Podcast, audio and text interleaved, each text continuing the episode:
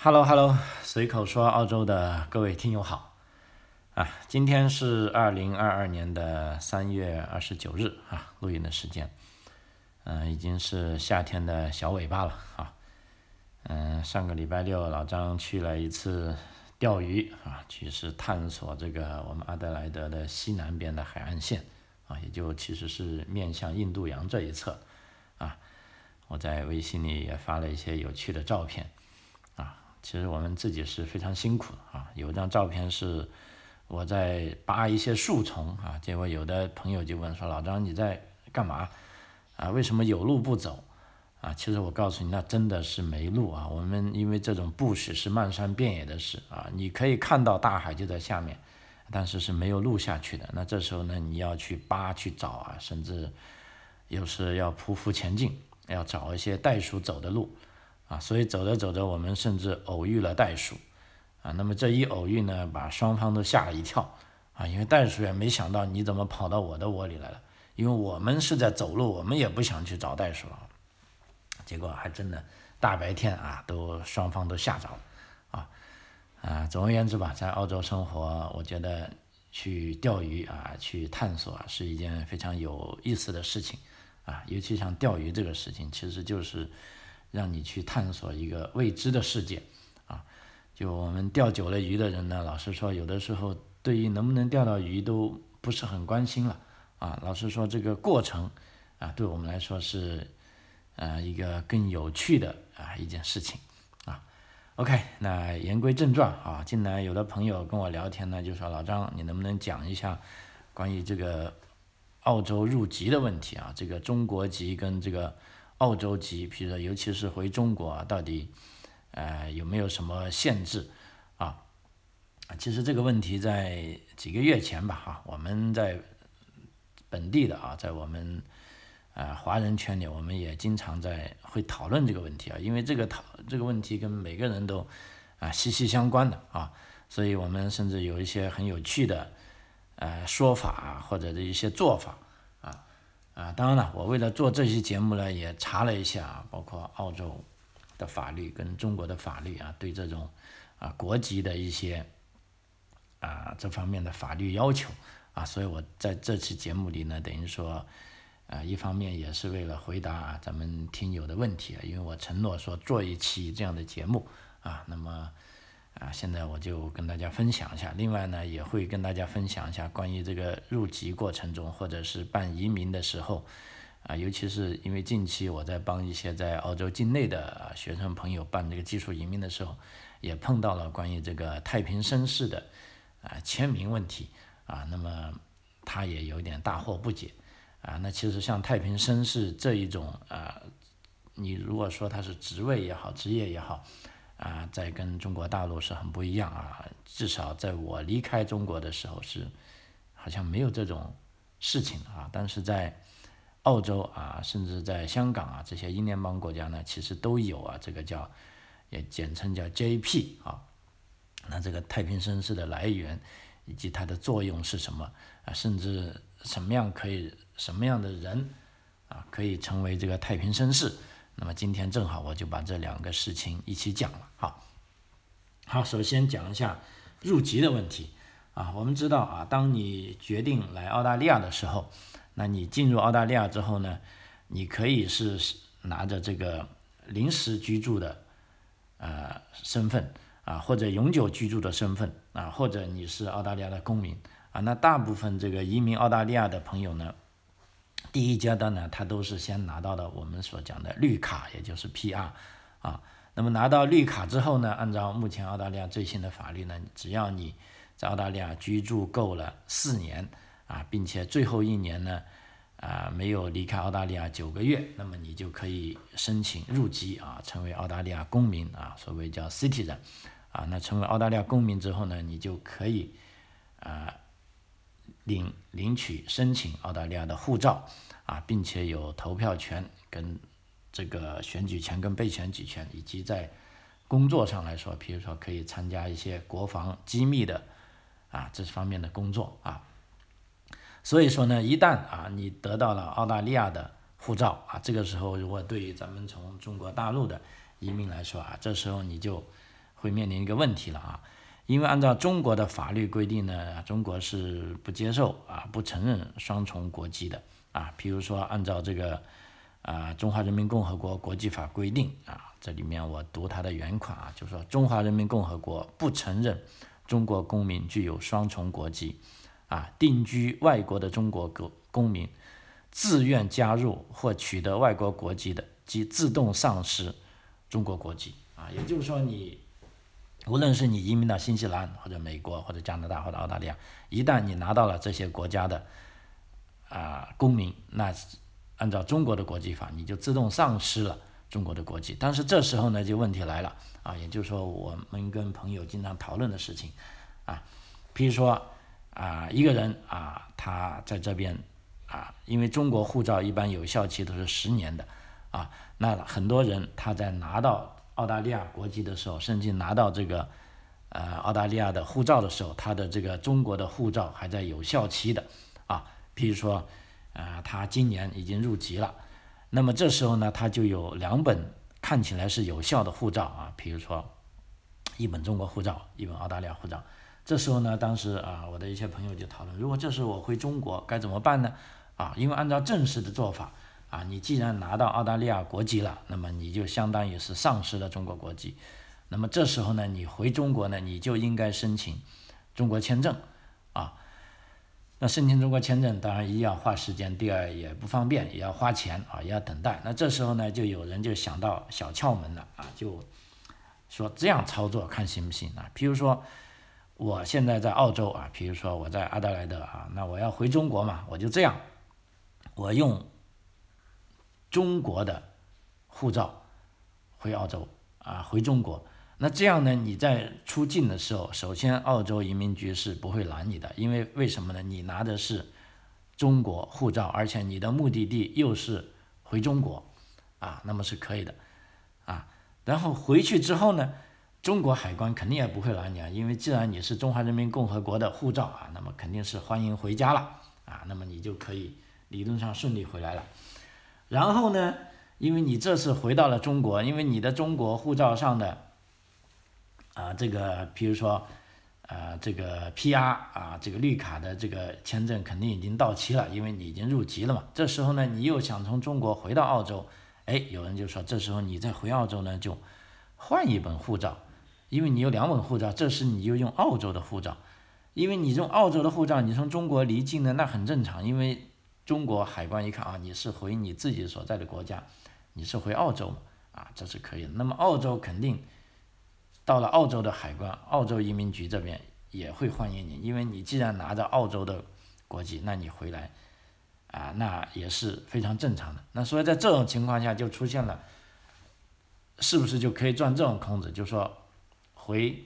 中国用中国国籍呃中国护照，回澳洲用澳洲护照，那这样呢，就说两边。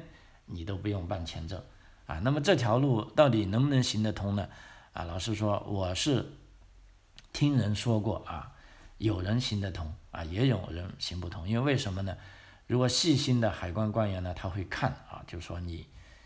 一般你进入一个国家，你什么时候进入的，你什么时候出的。如果你拿着中国护照，你回中国没问题，你就等于说你这个中国护照上就有一个记印啊，你已经离开澳洲了。但是你下次你从这个中国回来的时候，你拿澳洲护照给这个海关官员看，哎，海关官就很纳闷，你既然现在回澳洲了，你这个澳洲护照上为什么没有出去的这个印错呢？或者这方面的证据呢？那这个呢，你就必须要解释了啊。那这时候你若如实招来，你只能说哦，我出国的时候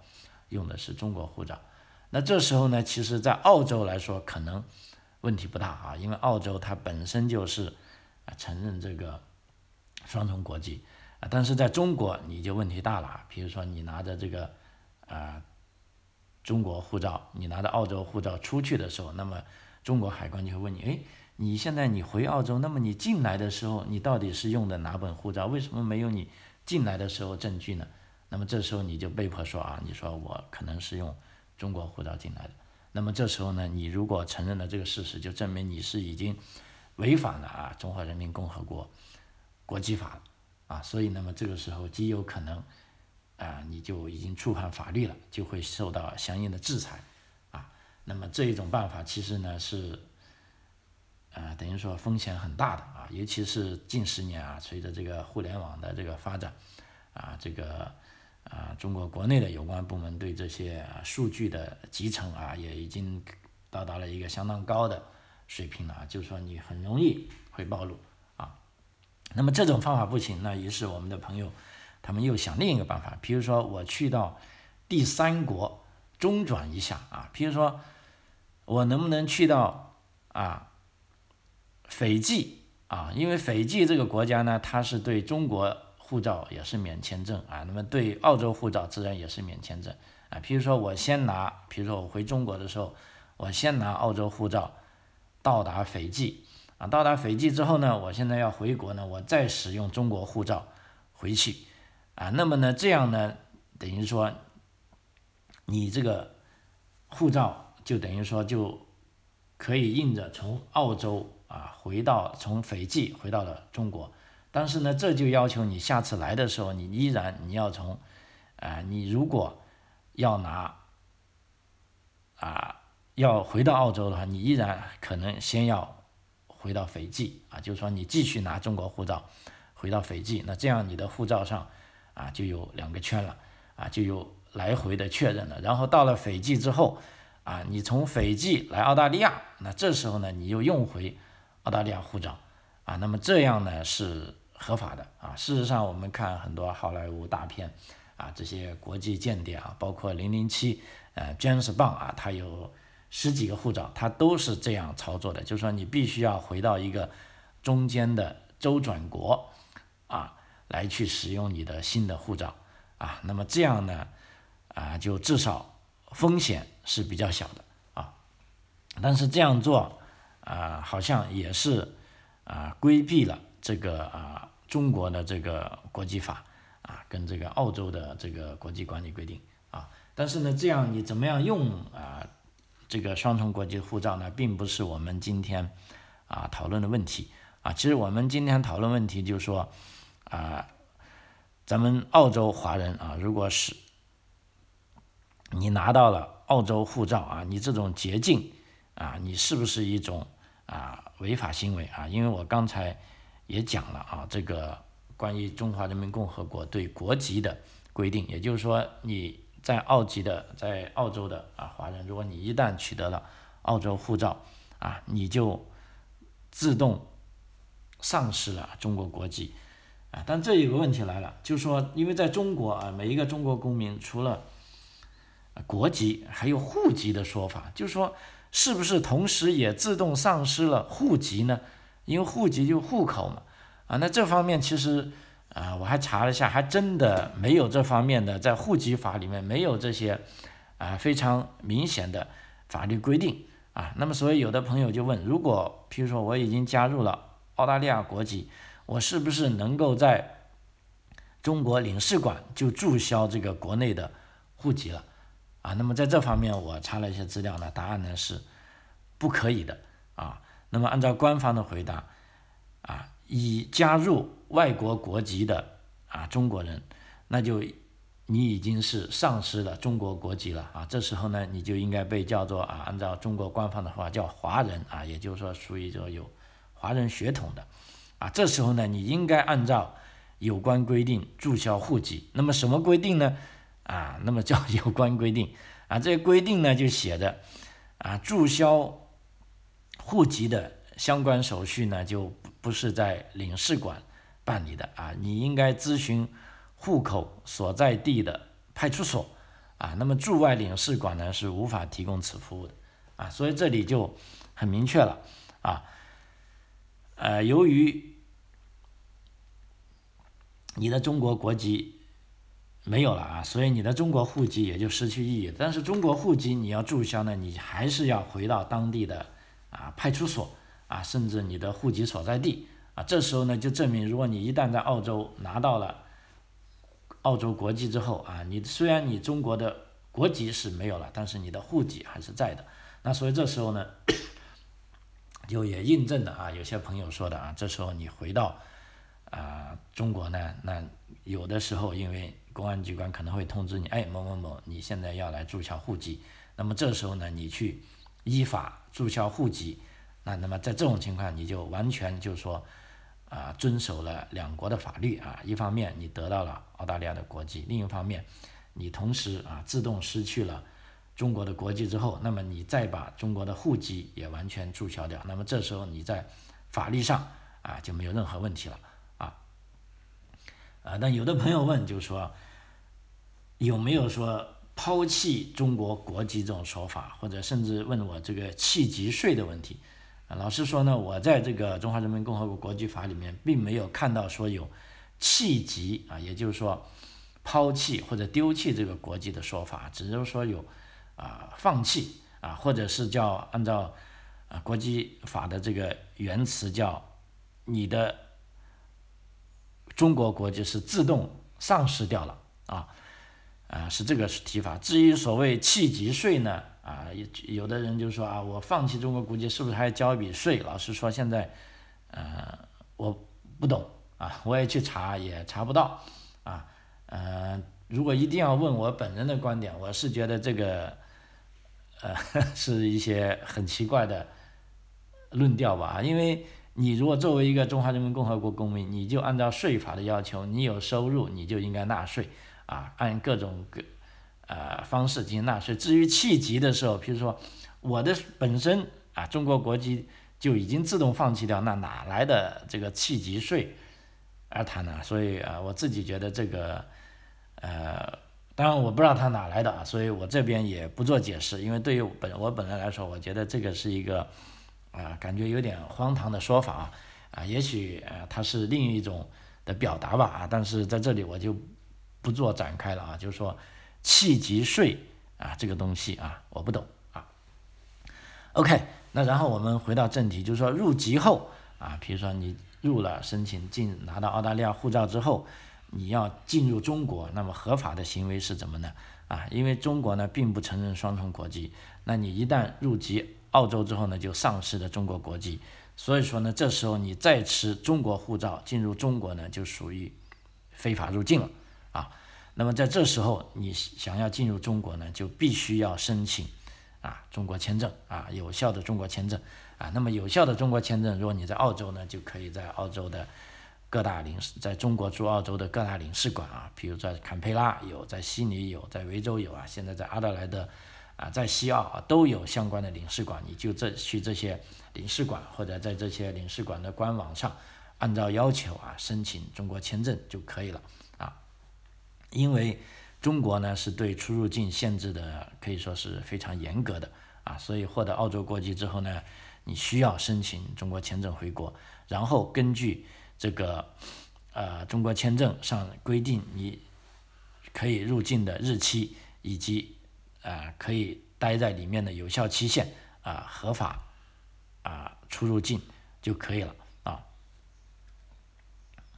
啊，这个是中国的啊这个规定啊。那么在澳洲方面啊，澳洲法律对双重国籍呢，它是啊这样规定的啊。由于澳大利亚呢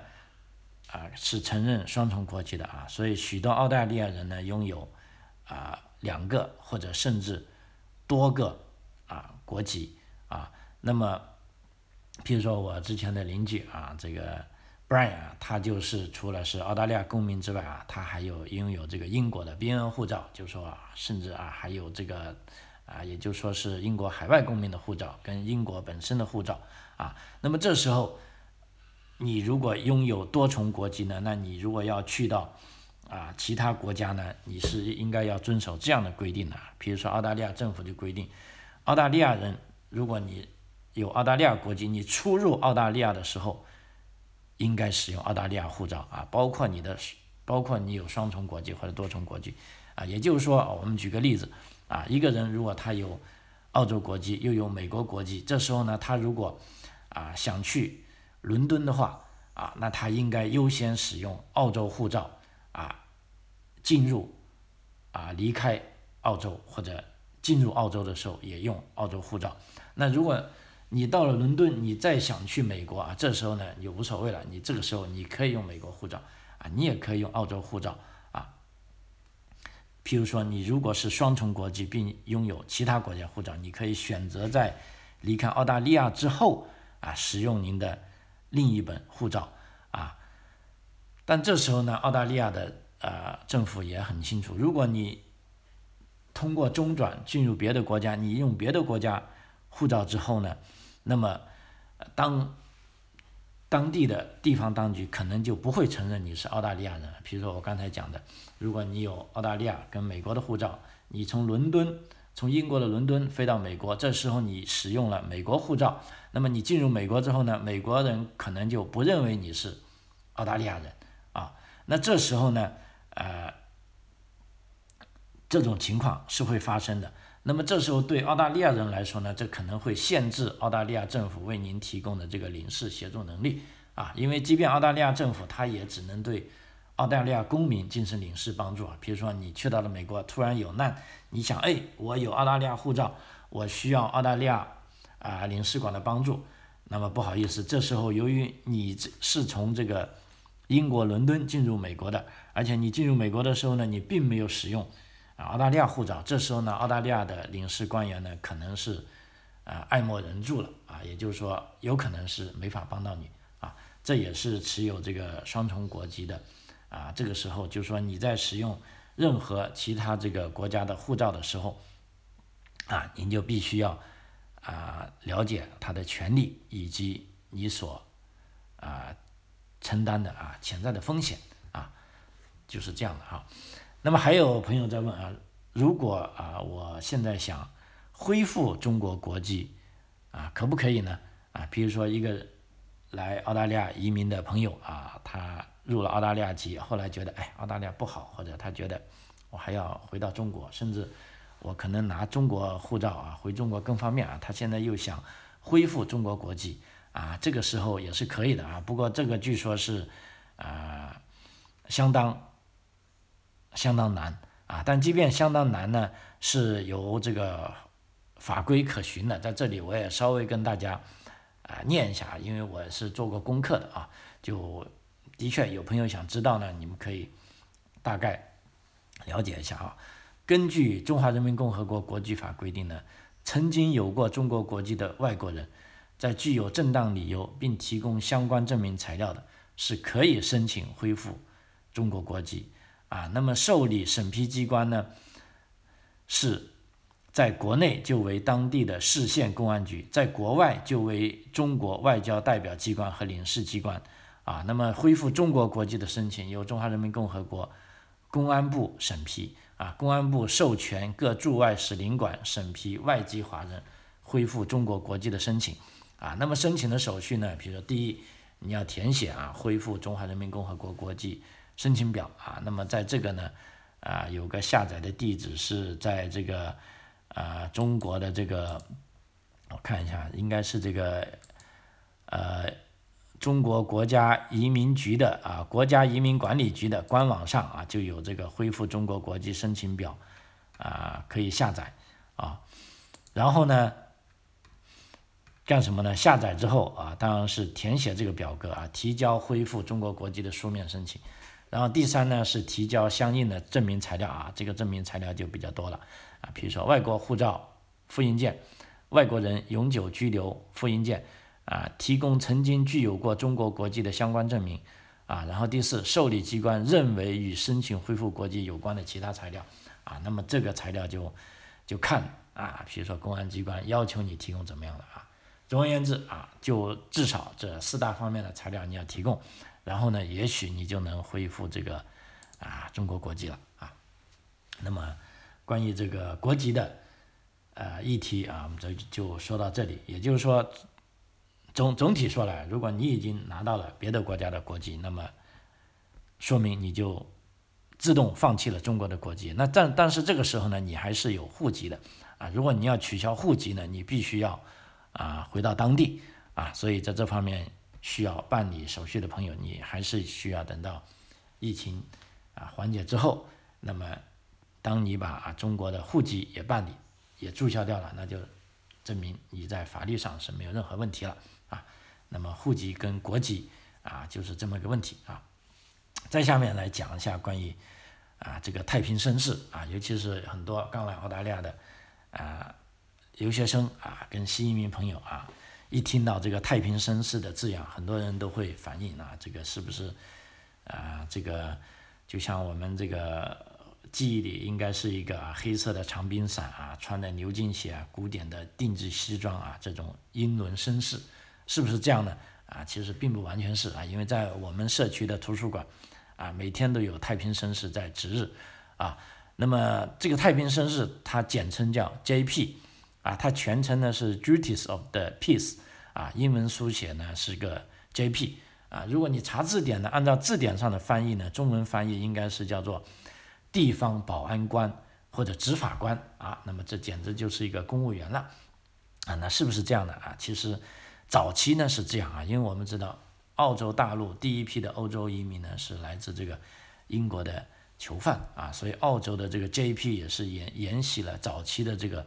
啊英国体制啊，它最初的功能的确是如这个字典上的解释啊，也就是说是协助地方政府啊维持一方治安的人啊，后来大家就约定俗成呢使用了这个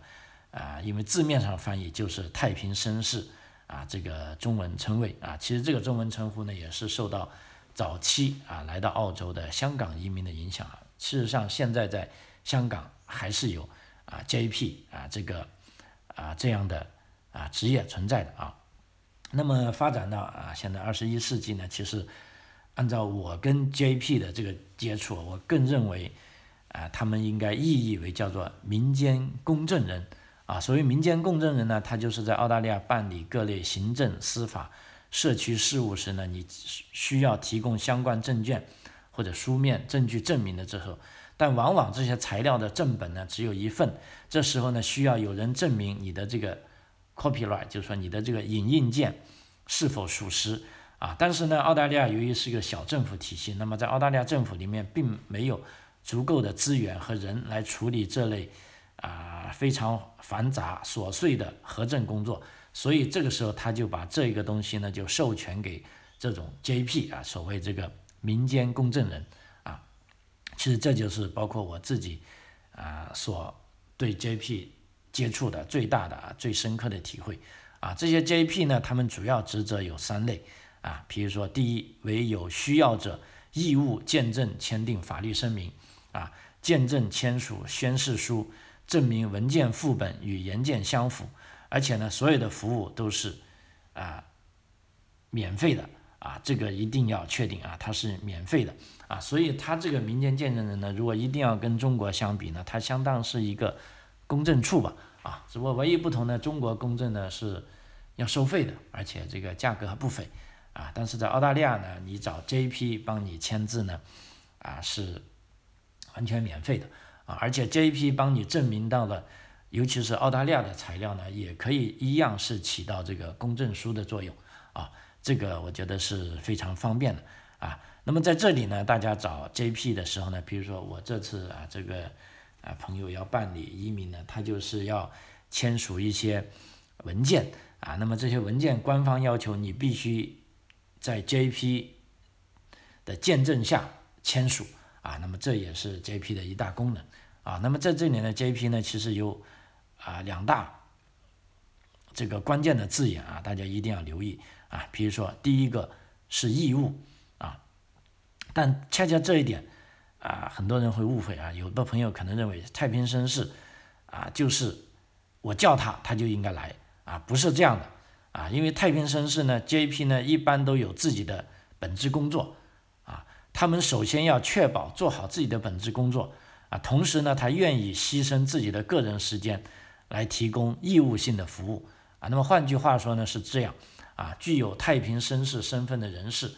不是随时随地都能放下手里的活为您提供见证服务的，而且他们也没有义务在有需求的时候就必须立即提供服务啊。所以在这种情况下。就像我们这个社区图书馆的太平绅士呢，当然我们这边都是一些退休的老爷爷老奶奶啊，就他们有的人愿意在图书馆从早上九点待到下午三点啊，坐在那里，你们有人找他就找他，没人找他他就在那里看书，或者啊，有时他不来，那也是完全正常的，因为对他来说，他这个义务是要做好他自己本职工作。那这时候你如果急的话，你要么就换一个时间，或者你就找下一位啊，以免误事啊。你千万不要认为啊，这个太平绅士在这个时间必须要在这里帮我做这个啊，不是必须的啊。第二个是免费，而且是绝对绝对的免费，也就是说啊，太平绅士呢是不得出于这个金钱利益而拒绝服务的要求啊。如果一旦有人违反这个基本原则呢，他就要受到非常。非常严厉的处罚啊，所以啊，大家去找太平绅士的时候呢，就不用想着这个费用的问题了啊。但是如果他真的向你提出收费的话，那你要问清楚啊，因为有的时候我朋友呃也给我抱怨过，说他找太平绅士啊去，太平绅士还收了他的钱，哎，我觉得很纳闷，我说这不可能啊。后来问清楚了一下，原来是这样，比如说他要复印一张啊，他要见证一张他的。啊，这个结婚证啊，他拿着原件，但是呢，由于他去找的时候，他自己没有复印件，这时候呢，太平绅士就拿着他的这个呃原件的结婚证去复印了一下，其实向他收的二十胜二十分呢，就相当于两毛钱，这是个复印的费用啊，因为他复印啊，太平绅士他自己也没有复印机啊，他是用图书馆的复印机，那这个时候图书馆的复印呢是要收费的。啊，这个叫纸张材料费啊，复印一张就抽两毛钱，那收了他二十胜，这个是复印费用啊。因为太平绅士呢，他是不想你自己拿着这个原件去复印，因为他也担心你复印的时候会不会复印完又做一些手脚啊，把它更改了。那么这时候呢，太平绅士为了啊尽量啊延续他自己的职责呢，他就宁愿他自己拿着你的原件去复印，复印好之后，他确定。啊，这个复印件是亲手在他手上的，啊，没有拿过给别人的，也不可能被别人更改，所以他在这个复印件上啊签字啊，这个呢他是比较放心的，因为他也要背书啊，说你这个复印件跟原件是一样的啊，是这个问题啊，所以大家一定在找 JP 的时候，如果一定他收了你的费用，你一定问清楚，如果你的确认为他是收了费呢，那你一旦啊去这个管理机构。反映这个问题，那对于他来说，那就是一个灭顶之灾了啊！至少他不可能再当太平绅士啊！当然，当这个太平绅士也没有什么额外的工资可拿的啊，就是一个义务啊。那么什么样的人可以成为呃太平绅士呢？其实你是可以自愿申请成一名光荣的太平绅士的啊，因为我们讲的太平绅士其实是一种啊志愿者活动啊，所以每一个公民啊，他都有资格。成为这个呃太平绅士，当然了，因为既然太平绅士是一个呃德高望重的这个职位啊，它也有一些要求的啊，比如说在澳大利亚呢，它是有这么的基本的要求，因为各个州呢有所不同啊。我这里讲的呢就是我们这个南澳洲的要求，比如说首先必须是要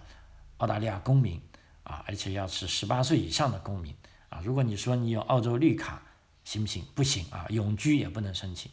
第二呢，是由你所在的州的议员提名啊，就是说你的选区内，你的议员应该愿意帮你提名啊，就是说他要在你的申请文件上签名啊，帮你背书一下啊。第三呢，必须是品行良好啊。第四呢，没有犯罪记录啊。第五呢，也没有破产记录啊。第六呢，有需要成为 JP 的原因啊，比如说啊，出于这个社区。啊，你为社区做服务，或者是你的这个工作就需要，比如说，尤其是有很多律师啊，他们本身就是啊太平绅士，这样呢，其实可以为他的工作呢带来额外的啊方便之处啊。这这这时候他就可以帮人认证或者签署一些文件啊，一些复印件就直接就法律可以确认了啊，就可以提高了他的工作效率啊，这也是一个合理的啊要求啊。所以说呢。呃，其实说难也难啊，说简单也简单啊。总而言之呢，在澳大利亚啊，太平绅士是一项啊义务性的工作啊。如果你符合资格，也愿意啊帮助社区啊帮助民众啊，这些其实都可以啊进行申请啊。然后呢，你还可以要求图书馆啊，每个礼拜啊给一段的时间你啊，你就坐在那里啊看文件啊，帮助别人啊，这的确是一个非常啊，我觉得是一个非常有意义的行动吧啊。OK 啊，时间关系啊，这一期关于这个国籍啊跟这个太平绅士的啊这方面的小知识分享啊，就到这里结束了啊啊，非常感谢您的收听啊，如果你需要或者有兴趣听什么节目，你也可以在评论区留言啊，或者直接找到老张啊，我们一起聊一聊啊。如果觉得您的提议有兴趣，我也可以专门做一些节目啊，跟大家一起分享啊。好。张口澳洲啊，我们下期再见，谢谢。